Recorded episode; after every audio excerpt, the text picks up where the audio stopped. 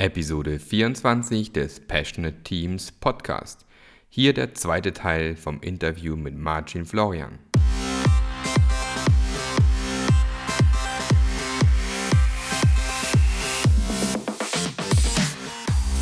Was ist das Geheimnis passionierter Teams?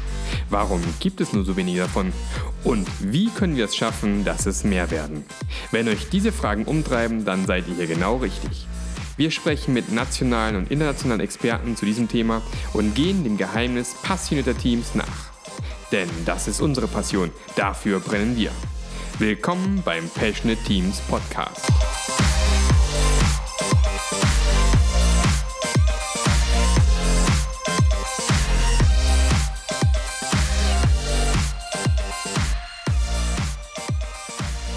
Again, I'm glad you're calling this out because I think there is a misconception generally in our industry and maybe also in other industries is that giving and receiving feedback is something that every human is equally capable of. Um, but if you think about this, you know, how much time have you spent at school practicing giving and receiving feedback? My guess would be that most people would say none or very little and it is absolutely a skill. So, uh, what we do at Spotify and what I've done in my tribe is that we've run workshops. Uh, we've given people tools. We've done practical exercises where you create a you know a made up situation and you try to give feedback to the other person. So a lot of role playing, a very powerful tool, if a little bit uncomfortable for people, but I would say that discomfort is is really worth the the effect you can get. It is uh, is recording yourself, like do a video recording of yourself acting in a situation, uh, trying to give feedback, mm-hmm. and then watch it together and say, okay, why did you say that? What what did you actually want to say? How could you say it better? Uh, mm-hmm. Super uncomfortable, but if you actually get over that first discomfort and understand with the growth mindset that we can all be better at something and that we're doing this to find, like, discover those opportunities for improvement, then leaps and bounds in how you can improve in, in this skill of giving feedback. I think I, I would also uh, notice that the other side of, of feedback is also important is also a skill and also needs to be practiced, which is receiving feedback. Mm. How do I react? Um, you know, do I say, "Oh, thank you, that's nice," or "No, I don't agree," or do you actually try to have a conversation with the other person about, um, "Oh, okay, help me understand. What do you mean by this? Hmm, in what situations have you seen me do this? How do you think I could change it to make it better for you?" And a hundred other things. Mm-hmm. Yeah, there's also something I, I see a lot that people are not able to receive feedback, and it's difficult. Yeah, and um, what I usually try to do when I get feedback is is just in the, in the first step just to listen without uh, uh starting an argument or something like that, and and just telling why you maybe behave like this and that. It's, it's just just stay calm, just listen to what's coming. And as you said in Jim, maybe as just ask some questions if you don't understand what he's talking about, where did he see this um, behavior and so on and on. And I can truly, um, yeah, I, I, think the same, same way than you that this is also an important skill to learn. And I have this little uh, model that I think is super helpful here. You know, when you say listen for what the person is trying to say, uh, you can think of different ways of listening. And this this listening which i think is really helpful when you receive feedback is what is called listening for understanding. Mm-hmm. so a lot of us have this natural reaction natural instinct to listen to the other person in order to respond.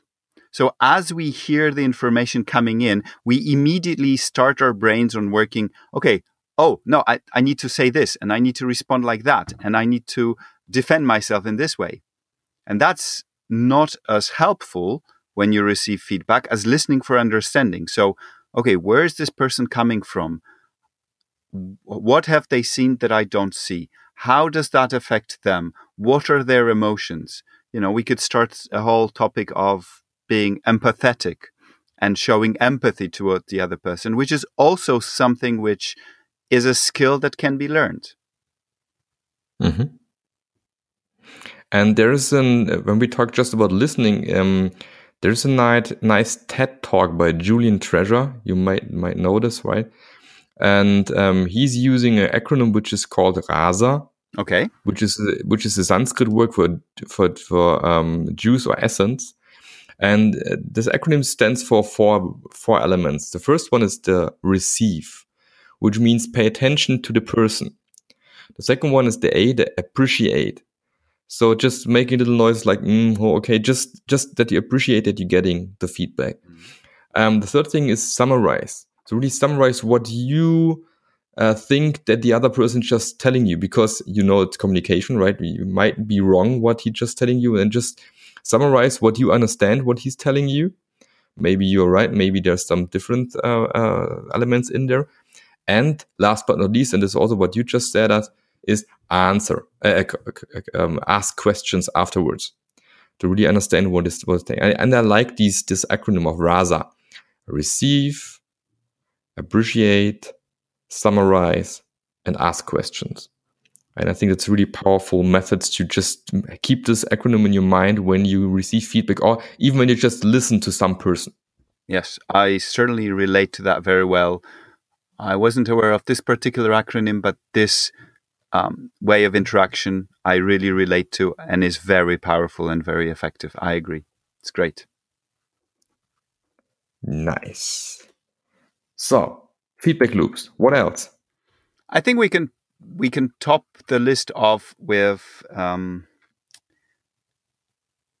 oh with something that has escaped me now and every time every time i was talking about the previous ones i was like oh remember that last one um,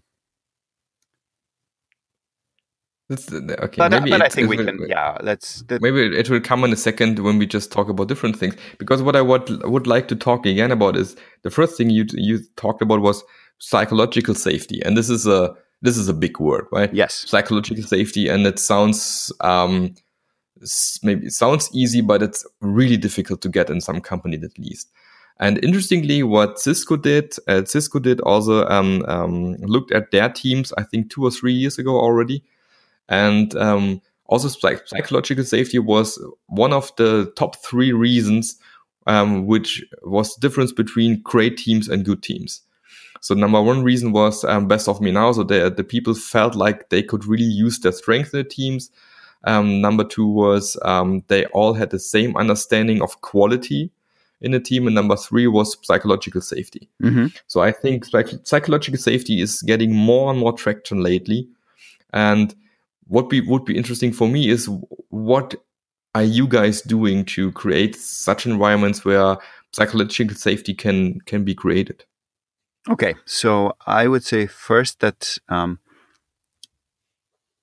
it's great that that this is becoming more and more important in our industry. Uh, I would encourage everyone who has not yet seen Amy Edmondson's TED talk about psychological safety to do it. Great introduction. Um, so it it starts with with creating awareness. That's what we have been doing. You know, introductions, workshops, discussions. So that is the first thing to do. Uh, and for example, through this, what we have done in our tribe, mm, together with our great agile coaches who worked with us at the time, it was Gitte Klitgaard and uh, Morgan Ahlstrom here from Sweden, uh, is create a focused set of work that will help people improve uh, the psychological safety in their teams throughout time. So first of all, you know, set out a long-term strategy for improving, creating, improving, understanding psychological safety. Mm-hmm. So, so we started with this understanding. We actually spelled out six aspects of what we believe a psychologically safe environment is, uh, which we said is the environment where you can be yourself, take risks, make mistakes, raise problems, ask questions, and disagree. And I think it's interesting to see this as a little bit wider than what very often is just uh, re- referred to, which is this being safe to make mistakes or admit mm-hmm. mistakes. Mm-hmm. I think that is important, but there are other dimensions also to consider. And then once we've started creating a basic level of understanding of psychological safety for everyone, um, we then moved on to actually understanding how what the situation is like. Is do we have a problem in some of the areas? Uh, and actually, Google have a very useful set of resources on their website, Rework. Uh, and we actually adopted one of their questionnaires to simply gather data. Okay, what aspects of psychological safety may not be working now? Mm-hmm. And then once we've done that, uh, we got some insights into okay, what might we need to work with? Once we understood what we need to work with, we started doing workshops with each team. Uh, workshops where we started giving people some tools, but we also started asking teams to in their own context, create practical actions that they will take that will help them improve psychological safety. And these actions were very different from, you know, sharing mistakes more openly to trying some technical practices to learning more about feedback to creating statements um, around expectations of each other and so on and so on. Mm-hmm. And then we follow up on this. Uh, we do another uh, data gathering after a few months. Uh, we refer back to the principles. We refer back to, you know, we set uh, a set of standards for behavior of how do we believe people should behave in order to create psychological safety. Uh, we created ways for people to uh, call out when they don't feel psychologically safe. Um, and I think very important also, we've really worked with the leadership team to model the behaviors because very often leaders are the ones that are seen the most, are the ones that people, um, just because of their position, will look up to and will take their cues from from the leaders. So if the leaders don't listen, if they discourage, you know, if they don't ask questions, if they don't allow people to disagree, if they don't admit their own mistakes, then there is no hope of getting that psychological safety in place. Um, so that's you know that's some of the ideas of the the things we've done, mm. but it always comes down to this: have time, talk about this, give people tools, give people the understanding and and you had great coaches for that. Gitte is for for me in in Europe one of the best uh, creating such environments. So it's a pity that she left, right? Absolutely, yes. Uh, yeah. In a way, but she's she know she came in, did some amazing work with us, and now allows us to stand on our own two feet. So I, I yeah. it's sad, but I I think that's exactly what great coaches do. You know, they create change that is lasting and allows them to mm-hmm. move on. Yeah, I totally agree. And um, I just saw that the, the last thing you had in mind came back, which is transparency. Yes, thank you very much, Mark. That would be the thing that I would also really very strongly highlight with, that is super important as a principle to to build great teams, which is creating a lot of transparency that everyone feels they're included in the decisions that are being made, that they understand what the decisions are, that they can see the data that the decisions were based on, um, that you know when things are great, everyone knows that things are great. When things are going badly, we talk about the things going badly. When when we admit these things publicly and openly, and that you know, as a practice that we do a lot at Spotify, a lot of things are open by default. Any Google Doc, any presentation, anyone can see. Um, you know, ask yourselves: Do you have full access to all financial data of your company? Do you know its performance? you know, do you know what the lead team is talking about? Do you know what are the top five priorities of your boss, of your boss's boss? You know, what do they care about this quarter? These are all mm-hmm. elements of transparency which allow people to make best decisions in their local context because they have the information they need. Um, so you know, it's don't just give people freedom to act; give them the information to act in the right way. Mm-hmm. Yeah, I totally agree. Why do you think uh, do some companies struggle with such a wide transparency? For two reasons, I believe. Because it's super scary. Because you worry that people will abuse that information or use it against you in some way, uh, that people are irresponsible and will share that information. And of course, if you treat people as irresponsible, they will act irresponsibly. Whereas if you treat them as responsible, uh, dependable adults, they usually raise to that challenge and act accordingly. So that's one aspect. And the other aspect, probably even more important, is control. So, you know, this notion of the one that has the, the information, the knowledge, has the control and the power. Uh, and so it's this reluctance of letting go of control, allowing things to be decided locally and trusting for the right outcomes to emerge rather than doing command and control, inspect, uh, you know, see exactly what happens, micromanage. It's a very different way of thinking. Mm-hmm. Yeah, I agree. And that's why um, it's so difficult in some companies to introduce transparency if they are fully closed in the, in the first step. You chance you just can't go fully transparent in the, in the next step. That doesn't work. No.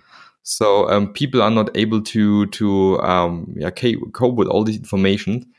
And um, what I like to to talk about when I work work with companies is you can't just put your employees into a goldfish bowl and then the next step throw them into the ocean right? This is too big step for them. Yes.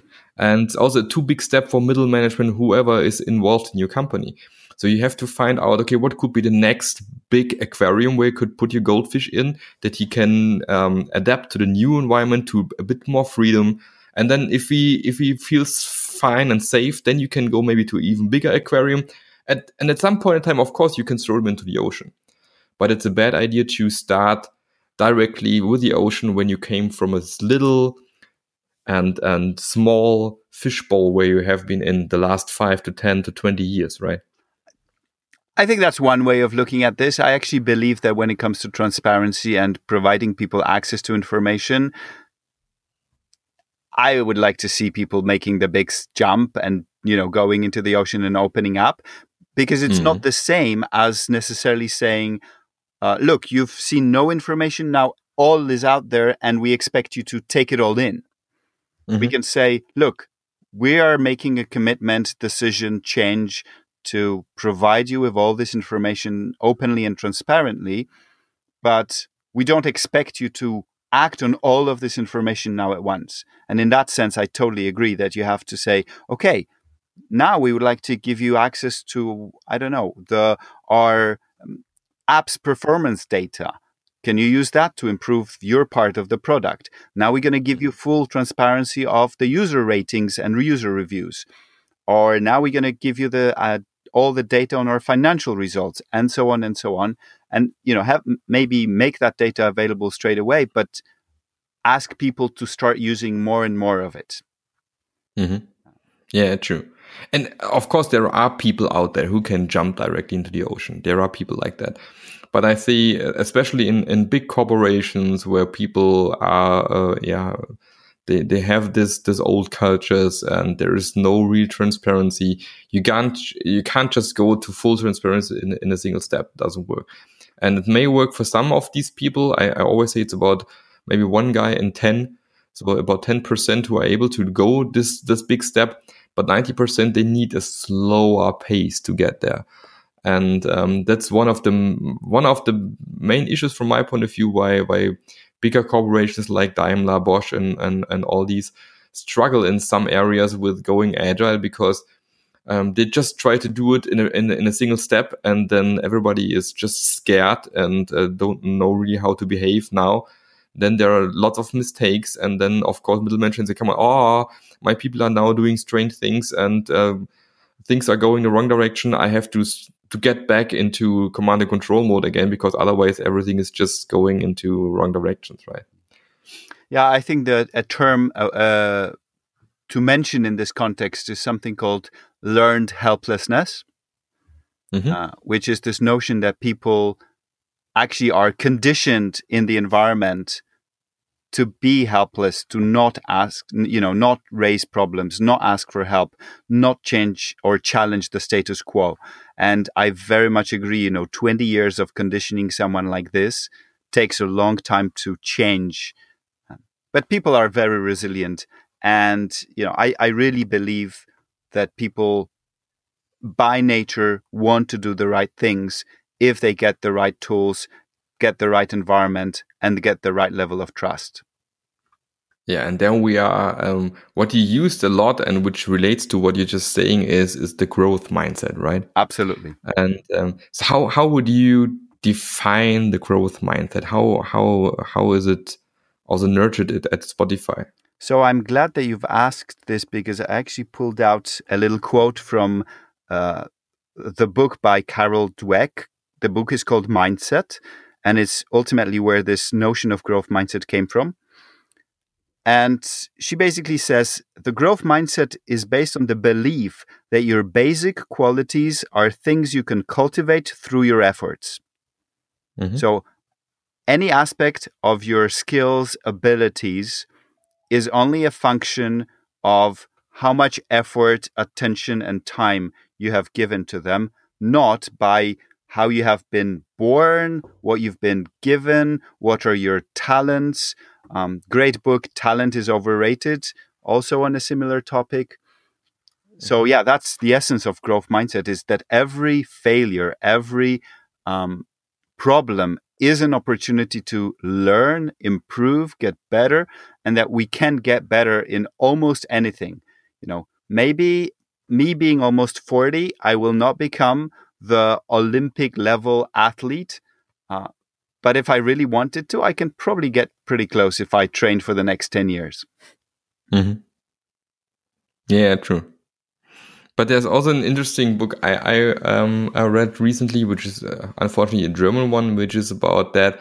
What he's telling in the book is that um, talent and interests are two different things. So just because you're interested in a certain topic doesn't mean you're talent in this area. And I agree that talent is overrated and not maybe the, the, the necessary in any case. But sometimes it helps, right? If if interest and talent come together, it's awesome and of course, you can come to a certain level when you when you work and really are really interested and really want to get there. And um, but there's always a difference between interests and talents. It's yeah. also interesting. And I think we sometimes confuse the talent with passion and interest and motivation, mm-hmm. in a sense that you know this person has I don't know been riding horses since she was five and oh, she's got a natural talent for this. Well, would she really have the same talent if she started at 15? Yeah, yeah, sure. That that's the question, yeah. So, Martin, um, one question. Spotify is hiring, right? We are. You're always searching always for great hiring. engineers. Absolutely. Okay. So, why should somebody, and maybe some of my listeners too, why should somebody join Spotify? Wow, great question. I would say that if you want to work on a product that truly impacts people's personal lives, that makes uh, bold statements, tries to drive cultural change, if you want to work in a technically challenging environment with great colleagues from whom you can always learn, if you want to work in an environment where you're respected, where you can truly do your best work, then I would encourage you to consider Spotify as a great place to be. Yeah, and if you're not encouraged after this great podcast episode about all these great things Martin was just talking about, then I'm, I'm I don't know what else could convince you, right? Of course, you might have to move if you're not from Sweden, right? Yes, yes. We are currently um, in Sweden, England, and US in terms of our software US, development uh, efforts. Yes. Yeah, but there could be Martin could also be then uh, um, somebody who can learn from because he moved from Poland over certain other steps, but in the end to Sweden, right? Yes. I would actually really encourage doable. anyone. oh, it's very much doable. And I would say the experience of going abroad and living in a different culture, I would wish that to everyone because it's such a forming experience. It allows you to grow as an individual, mature, understand yourself much better. Um, I believe I'm a better person thanks to the experience of having moved a couple of times to different countries. Yeah, I, and I totally agree on that one. So we've come to the end of this episode. Oh, I'm sad, well, if we Uh, have to, but let's respect our but now listeners. you have the chance. But but but but but now you have the chance maybe to just have some final words, sentences you would like to give some some of the listeners in in terms of um, um teams and passion. So what would be maybe your most important learning in the last five to ten years? You would just maybe um comprise in a sentence or two or three sentence you would like to tell at the end of this episode. Okay, I will try to make it short. I think to tie back to the title of this podcast, I would really encourage every single person to first find and understand their passion and really follow it. Because there is a huge difference between working somewhere just because it's a job and working somewhere where you feel truly engaged and passionate about. And, you know, if I've learned anything over the last 10 years is that it is always okay to move on. Um, I think, you know, some of us are a little bit more privileged in, in the sense that it's easier for us to move on. But I really hope that, especially in today's Europe, most of us have an abundance of opportunities.